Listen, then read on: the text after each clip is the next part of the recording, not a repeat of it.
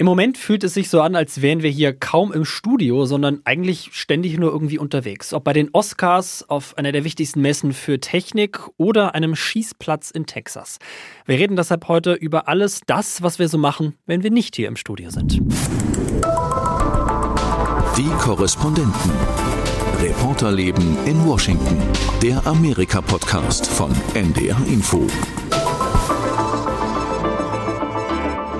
Hello aus Washington. Bei mir heute im Studio ist mein Kollege Torben Burgers. Hallo. Und zugeschaltet aus Austin in Texas Nils Dams. Guten Tag. Und in der Technik Marius Gösel. Hallo. Hallo. Vergangenes Wochenende, da war ja für die deutsche Filmindustrie ein wirklich historischer Tag. Gleich vier Oscars gab es für Im Westen nichts Neues. Darunter in der besonders wichtigen Kategorie Bester ausländischer Film. Und das hat auch den Produzenten des Films Daniel Brühl ziemlich beeindruckt. In dieser Form gewürdigt zu werden von den Amerikanern und den Engländern, das ist einfach historisch, das ist unvergesslich, das hat es noch nicht gegeben. Ich glaube, da werden wir alle noch ein Weilchen brauchen, das zu, zu verdauen. Nils und äh, Torben, ihr wart beide in LA bei den Oscars dabei. Vielleicht erstmal du, äh, Torben. Wie hast denn du diesen Triumph miterlebt? Also ich fand das auch wahnsinnig spannend. Ähm, es war ja schon im Vorwege klar, dass dieser Film Geschichte geschrieben hat und schreiben wird, weil er hatte ja schon neun Nominierungen. Das alleine war ja schon ein Rekord. Und dann halt eben auch das erste Mal in der Königskategorie bester Film. Damit konnte man jetzt nicht rechnen, dass er den gewinnen würde, aber eben halt diese Rubrik bester internationaler Film. Und als die dann aufgerufen wurde und als dann feststand, ja tatsächlich, die haben das Ding geholt, ja erst zum vierten Mal in der Geschichte des deutschen Films, also genauso oft wie die deutsche Fußballnationalmannschaft einen WM-Titel gewonnen hat, da war mir auch klar, das ist ein ganz besonderer Abend und äh, der hat sich dann auch dementsprechend entwickelt. Okay, fast Filmweltmeister sozusagen, genau.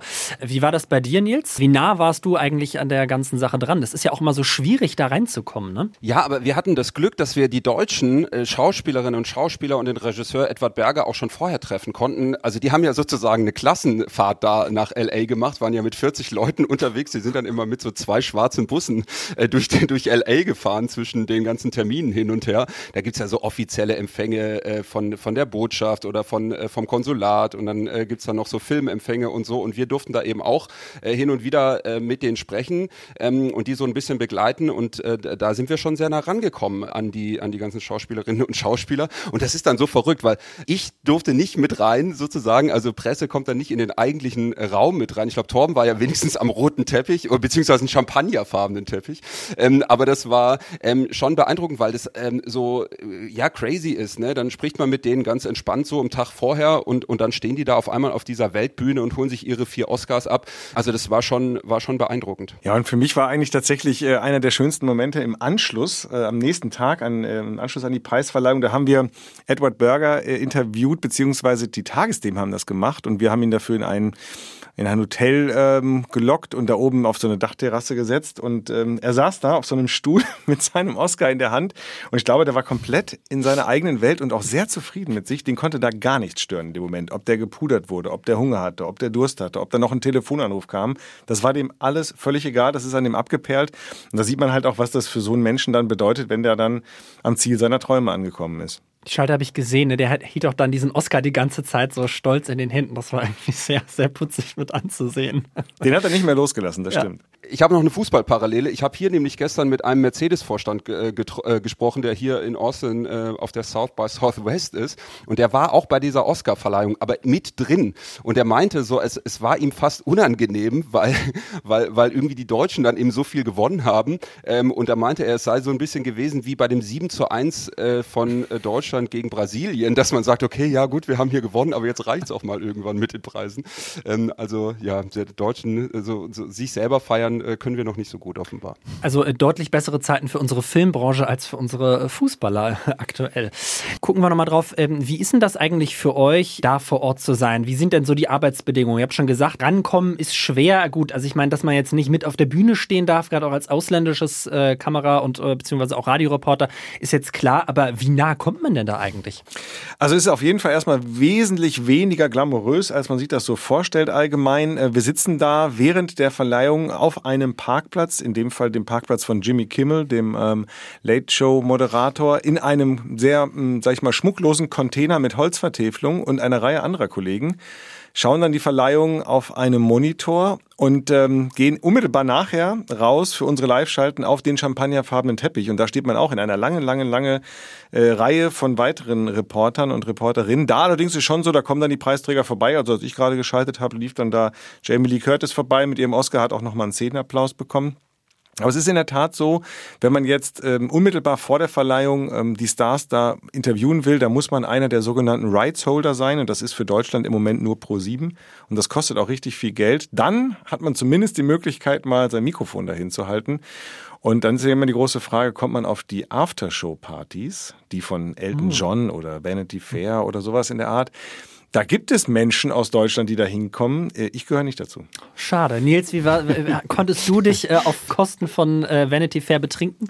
Ja, das äh, in meinen Träumen, die um halb zwei Uhr nachts angefangen haben, äh, nachdem ich dann äh, mit der ganzen ARD Live-Schalten gemacht habe. Äh, wir, wir haben ja äh, sozusagen 64 Kunden, also 64 Radioprogramme in Deutschland und natürlich ist das Interesse an den Oscars riesig. Ich war im Studio tatsächlich und habe mir das äh, Ganze auch im Fernsehen angeschaut, äh, was natürlich dann ganz praktisch ist. Man kann dann nebenher die Social-Media-Feeds anschauen und einfach gucken, wer hat was getragen und so. Das sind ja auch immer wichtige Fragen bei, bei den Oscars. Und am nächsten Tag bin ich schon zurück. Äh, morgens nach, nach San Francisco geflogen. Da ging es schon wieder um die Silicon Valley Bank, die äh, pleite gegangen ist. Und wir haben mit Startups gesprochen, äh, wie es denen so geht. Ähm, also es ist äh, ja ein ziemliches Hin und Her auf jeden Fall in den Themen. Aber das ist ja auch das, das äh, Aufregende an dem Job. Ja, immer von, von einem zum nächsten. Wir haben es eben schon angesprochen, ähm, nur viermal insgesamt ne, hat Deutschland, glaube ich, in dieser besonders wichtigen Kategorie gewonnen. Und gefühlt ist es ja immer so, wenn deutsche Filme ankommen, haben sie entweder was mit dem Zweiten Weltkrieg oder irgendwie mit der DDR zu tun. Dieses Mal jetzt was äh, zum Ersten Weltkrieg. Gut, immer noch Krieg, aber doch ein bisschen was anderes. Was glaubt ihr, warum ist jetzt dieser Film hier so gut angekommen in den USA, Tom? Die Frage stellen sich ganz viele, ich mir auch, schon äh, seitdem er das nominiert wurde, weil er tatsächlich ja in Deutschland gar nicht ähm, bei der Kritik zumindest so gut angekommen ist. Da wurde er eher verrissen, äh, was vor allen Dingen auch daran lag, dass äh, Edward Berger ziemlich weit abgewichen ist von der Originalvorlage, ne, von diesem großen Klassiker der deutschen Literatur, äh, im Westen nichts Neues. Das aber vielleicht gerade kam in Amerika gut an. Ähm, der Film ist im besten Sinne Hollywood-Kino, also er ist bombastisch, er ist bildgewaltig, ähm, er hat wahnsinnig ähm, äh, nahegehende Bilder direkt vom Schlachtfeld. Ähm, das ist etwas, was ganz generell natürlich in Hollywood gut ankommt. Und dann ist es eine sehr, sehr selbstkritische Auseinandersetzung mit der eigenen Geschichte, mit der deutschen Geschichte. Deswegen hat er, glaube ich, auch so viel Aufmerksamkeit in Großbritannien bekommen. Da hat er auch schon sieben Filmpreise abgeräumt. Hm, ich glaube, das ist so die Mischung. Und dann gibt's noch den Ukraine-Krieg, der, ähm, wenn man so will, ungeplante Aufmerksamkeit, Aktualität und Relevanz gebracht hat. Und diese Mischung, glaube ich, die hat dazu geführt, dass der Film dieses Mal so viel Aufmerksamkeit bekommen hat. Die Oscars haben ja in den letzten Jahren auch mit ziemlich viel Kritik zu tun gehabt, vor allem eben Punkt fehlende Diversität. Das haben sie jetzt ja dieses Mal versucht anders zu machen. Also zumindest in, in Teilen. Die beste Hauptdarstellerin war ja asiatischstämmig. Ich meine, der Gewinner des besten Nebendarstellers auch. Wie groß war denn das Thema dieses Jahr? Nicht ganz so groß wie in den letzten Jahren. Es gab trotzdem Kritik, äh, weil zum Beispiel äh, bei den Regisseuren tatsächlich auch nur fünf Regisseure und nicht eine Regisseurin äh, nominiert war. Ähm, aber es hat sich doch einiges gebessert. Es sind ja rund 10.000 Menschen, die zum Beispiel mittlerweile für die Oscars abstimmen. Also Academy-Mitglieder, das ist äh, doppelt so viel wie noch vor äh, einigen Jahren. Dann, du hast es gesagt, ähm, ähm, Michelle Yeoh hat äh, den Preis für die beste Schauspielerin bekommen, Ki Hui Kwan äh, als bester Nebendarsteller. Also das hat das so ein bisschen äh, aufgefangen, dass die Kritik jetzt nicht ganz so groß war, was äh, die Diversität angeht. Man muss aber auch sagen, wenn man genau hinschaut, ähm, so richtig viel getan hat sich da noch nicht. Es gab eine Studie im Vorwege der Oscars, ähm, die haben mal geguckt, wie denn so der Anteil unterrepräsentierter Gruppen bei den Nominierten ist. Und der ist zumindest mal ein kleines bisschen gestiegen von 8 auf 17 Prozent, aber immer noch die große Mehrheit männlich und weiß. Und äh, das sieht man auch bei den Hauptdarstellern, kein einziger schwarzer Hauptdarsteller nominiert, ähm, auch nicht bei den Top-Filmen, da ist auch kein Regisseur dabei, der andere Hautfarbe hat. Also das ist schon mal sowas. Und wenn man dann direkt mal drüber nachdenkt, das ist ja auch nichts, was die Akademie wirklich steuern kann, weil das sind halt mehr als 9000 Menschen, die abstimmen. Da gibt's ja keine Jury die entscheidet, sondern das ist ein, wenn man so will, basisdemokratischer Prozess von sehr, sehr, sehr vielen Menschen. Das heißt, wenn die Akademie daran was ändern will, muss sie die Zusammensetzung dieser Menschen ändern. Das hat sie versucht. Sie hat ja jetzt auch neue Mitglieder aufgenommen, auch mehr als in den Vorjahren und da auf Diversität geachtet. Und es gibt ja jetzt neue Regeln fürs nächste Mal. Beim nächsten Mal dürfen nur Filme nominiert werden, die mindestens zwei von einer ganzen Reihe von vorgegebenen Vielfältigkeitskriterien erfüllen. Ansonsten können die gar nicht in den Wettbewerb. Insofern tut sich da vielleicht nächstes Jahr was. Das Thema Vielfalt, Diversität spielt ja auch gerade nicht nur in der Filmbranche eine große Rolle, sondern, und damit kommen wir auch zum nächsten Thema, auch in der Technikbranche. Und zwar vor allem bei ChatGPT, ich muss immer aufpassen, dass ich das nicht falsch rum sage, das ist mir bei meinen Beiträgen häufiger passiert, dass ich das doppelt aufnehmen musste. Äh, ChatGPT, auch äh, ein großes Thema bei der South by Southwest Konferenz dieses Jahr in Austin in Texas. Ähm, ich war da die ersten paar Tage, bin jetzt wieder hier im Studio. Jetzt hat sozusagen äh, Nils für mich übernommen. In den ersten paar Tagen war ChatGPT beziehungsweise einfach dieses ganze Thema künstliche Intelligenz äh, ein, ein riesengroßes Thema, aber eben auch verbunden mit durch durchaus Kritik an fehlender Diversität, dass eben viele Infos eigentlich nur gespeist sind aus äh, ja, westlichen äh, weißen Quellen. Und dazu hat sich auch der Chef der Firma hinter ChatGPT geäußert. Wir haben nicht schnell genug auf Voreingenommenheit bei ChatGPT reagiert. Das war nicht beabsichtigt. Wir wollten einfach sicher gehen, dass die großen Mainstream-Inhalte gleichberechtigt behandelt werden. Wir haben uns in letzter Zeit verbessert. Aber ja, die Menschen haben uns zu Recht kritisiert criticize us. Ich habe auf der Messe auch eine New Yorker Digitalkünstlerin getroffen, Josie Williams heißt die, und die hat auch auf dieses Thema ähm, ja angespielt. Die hat nämlich eine eigene Ausstellung auf dieser South by Southwest Messe. Ähm, und zwar hat sie eine eigene künstliche Intelligenz erstellt.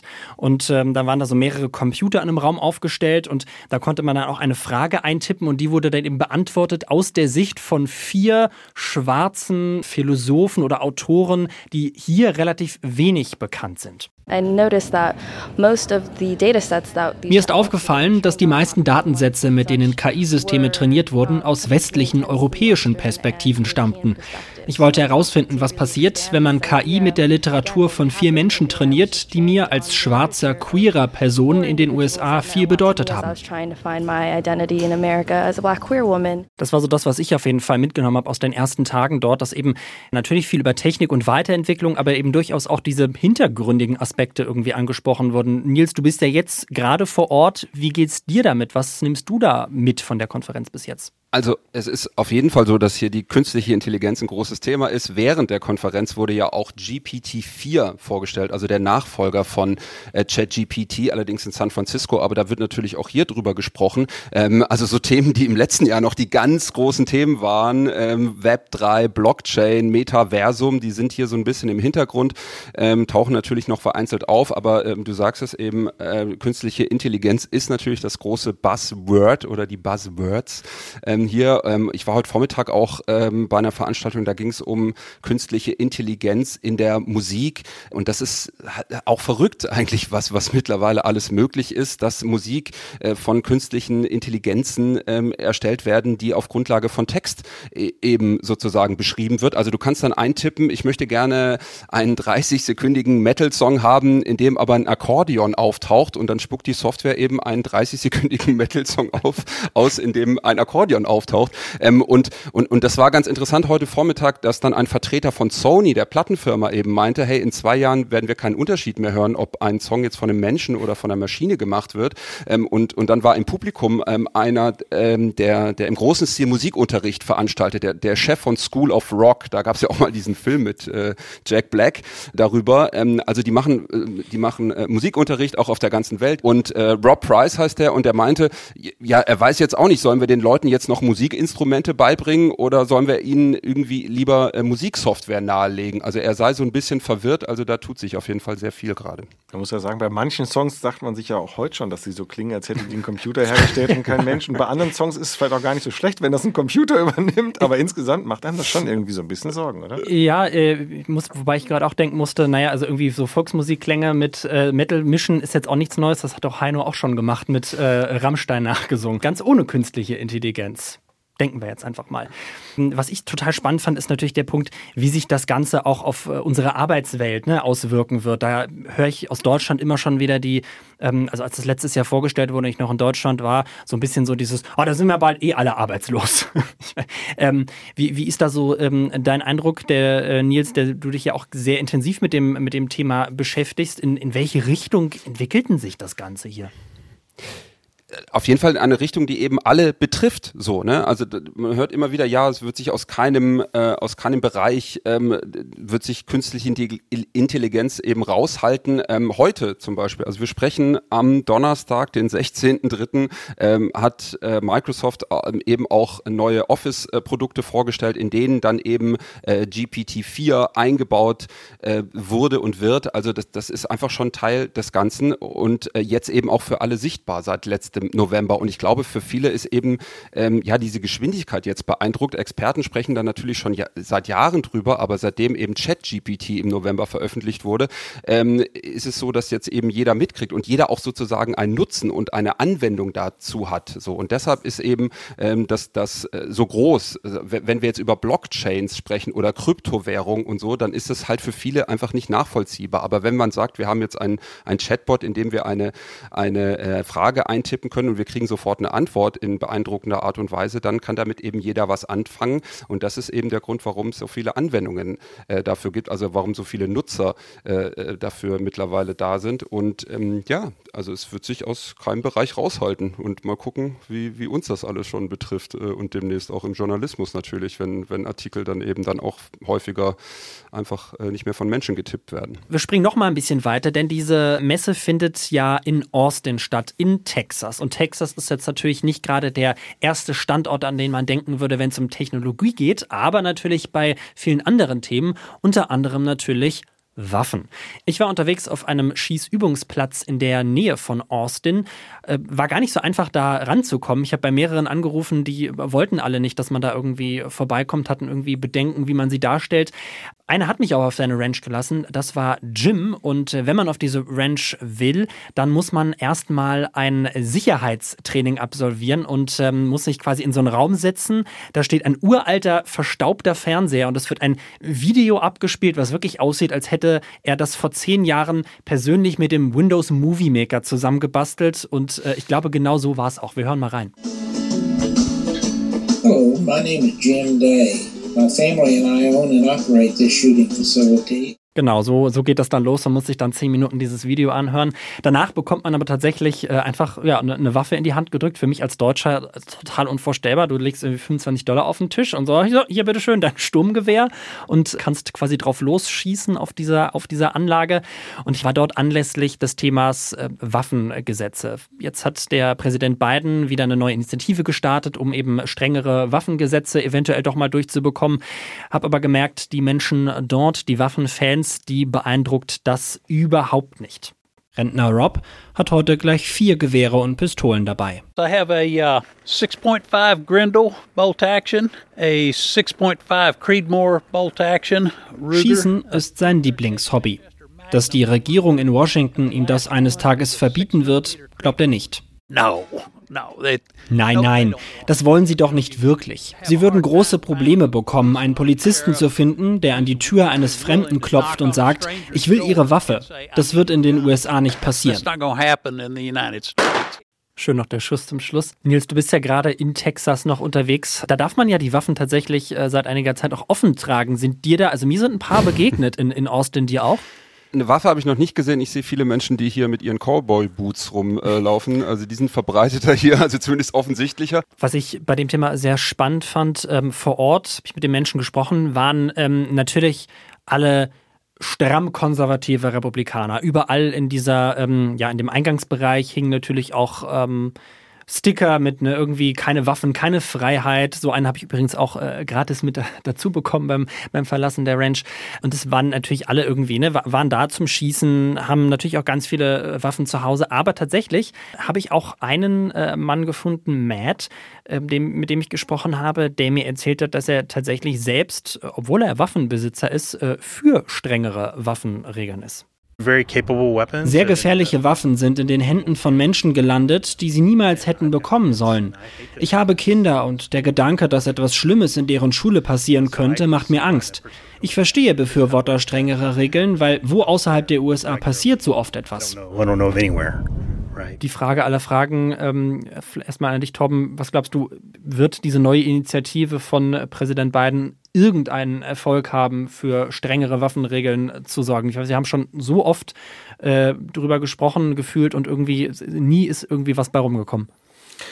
Ja, das könnte natürlich auch jetzt wieder der Fall sein. Andererseits hat er in der letzten Zeit ja öfter schon ähm, überraschende Kompromisse gefunden. Und ich habe auch das Gefühl, dass bei den Republikanern eine Art Spaltung vorhanden ist. Und die Frage ist so ein bisschen, welches Lager sich am Ende durchsetzt. Also ich sage jetzt mal die eher wirklich streng konservativen Hardliner, der rechte Rand der Partei, oder die eher gemäßigten, die auch in der Lage sind, Kompromisse mit Demokraten zu schließen. Nils, wie siehst du das? Ich glaube, dass, dass das ganz schwer wird. Also es gab immer wieder Ansätze, ähm, die, die Waffenregeln zu verschärfen und das hat nie wirklich was gebracht. Ich äh, wäre sehr überrascht, wenn das wirklich einen, einen spürbaren Unterschied machen würde. Was ich da vor Ort sehr interessant fand, ich habe mich mit dem Chef dieser ähm, Waffenranch nochmal äh, länger unterhalten. Äh, Jim hieß der, ein älterer Mann, Anfang 80. Und ähm, der ist natürlich auch selbst äh, strammer Republikaner. Und ähm, das ist etwas, was man hier in, in DC ja nicht oft hat. Deswegen finde ich das äh, immer sehr interessant, auch mit diesen äh, Menschen zu sprechen, von denen du so ziemlich immer das Gegenteil hörst von dem, was die Menschen hier in DC dir meistens erzählen. Ähm, und habe ihn einfach mal ähm, ja, zu, zu einigen Themen aktuell gefragt. Ähm, unter anderem, ähm, wie er zu Trump steht. Natürlich sehr, sehr großer Trump-Fan. Habe ihn auch gefragt, was er denn dazu sagt, dass äh, Trump selbst auch gesagt hat, der Ukraine-Krieg, der uns uns ja hier immer wieder auch beschäftigt, wäre mit, mit Trump als Präsident gar nicht passiert. Ich glaube, das wäre nicht passiert, wenn Trump noch Präsident wäre. Er ist ein sehr guter Verhandler und er hätte dabei geholfen, dass Putin und der ukrainische Präsident einen Kompromiss finden. Woher kommt, frage ich mich immer wieder, das, das, konnte er mir auch nicht genau beantworten, woher kommt dieses, dieses Grundvertrauen in diesen Menschen? Tja, wenn wir das wüssten. Ne? Tja. Nee, ich glaube, Gute Frage. Ich glaube, was man, was man ähm, nicht vergessen darf, ist, äh, dass in den Augen äh, vieler Amerikaner äh, Trump immer noch der erfolgreiche Geschäftsmann aus New York ist, die äh, äh Celebrity, der Star aus dem Fernsehen, ähm, der sozusagen die Kunst des Geschäfts, the art of the deal, perfektioniert hat und äh, sein ganzes Auftreten strotzt ja nur so vor Selbstvertrauen und Selbstgewissheit. Und ich glaube, dass viele Menschen sich nach genauso etwas sehen, sehnen, also einer starken Führungsfigur, die ohne Zweifel ist. Und wenn die dann auch äh, sämtliche äh, Enthüllungen, Widerlegungen, Entlarvungen von seinem vermeintlichen, tatsächlichen oder doch gar nicht vorhandenen Erfolg ignorieren, was die meisten ja tun, dann kann natürlich schon so ein Bild entstehen, dass ähm, er der Einzige ist, der sich durchsetzen kann, überall, egal was er anfasst. Und äh, dass die dann deswegen schon überzeugt sind, dass er auch in der Lage wäre, mit Putin einen Deal auszuhandeln. Dass das natürlich komplett an der Realität vorbeigeht, ist, glaube ich, jetzt auch ein Muster, was wir schon seit langem, langem kennen. Ähm, und wenn man dann widerspricht, verfestigt das ja auch eher noch den Eindruck. Ähm, so gesehen, glaube ich, kommt man da auch irgendwie nicht, nicht, nicht wirklich weiter ne, bei dem Erklärungsversuch. Und man muss fairerweise auch sagen, wenn man sich die Politik von Joe Biden anschaut, dass die im Kern sich nicht groß von der unterscheidet, die Donald Trump auch verfolgt hat. Donald Trump hat sie nur mit, ähm, ich sag mal, drastischeren Worten und rüder im Ton vollzogen. Aber was die Außenpolitik angeht, die Wirtschaftspolitik, die Handelspolitik, all solche Dinge, da ist Joe Biden nicht weit weg. Ich glaube, ähm, dass äh, was Trump eben sehr gut kann, äh, dass man eben, dass er Gefühle ansprechen kann. Also wir, wir sind ja weit weg von rationalen äh, Argumenten und Diskussionen letztendlich. Das, der Ton hat es ja ganz gut auf den Punkt gebracht eigentlich. Ähm, aber das ist, glaube ich, das, was, was er einfach sehr gut kann, ähm, die Menschen äh, bei ihren Gefühlen, die Ängste eben ähm, sozusagen anzusprechen und eben dann äh, mit einfachen Mitteln ähm, dann entsprechende äh, Versprechungen zu machen, die dann eben ja nachvollziehbar klingen, über die man vielleicht auch gar nicht weiter nachdenkt und sagt, okay, das ist unser Mann, das ist Vertrauen. Das sind ja dann ganz oft einfach Gefühle, die da entscheiden und möglicherweise gar nicht so die, die rationalen Argumente. Und äh, das können äh, Populisten eben sehr gut. So, jetzt haben wir einen ganz großen Ritt gemacht von den Oscars in LA bis hin zu einer ja, Waffen-Shooting-Range äh, in Texas. Vielen, vielen Dank, Torben. Vielen Dank, Nils, dass ihr beide dabei wart. Natürlich auch an äh, Marius in der Technik. Die ganze Folge zum Nachhören gibt's in der ARD Audiothek oder unter ndr.de slash die Korrespondenten. Und ich sage Bye bye aus Washington. Die Korrespondenten. Reporterleben in Washington.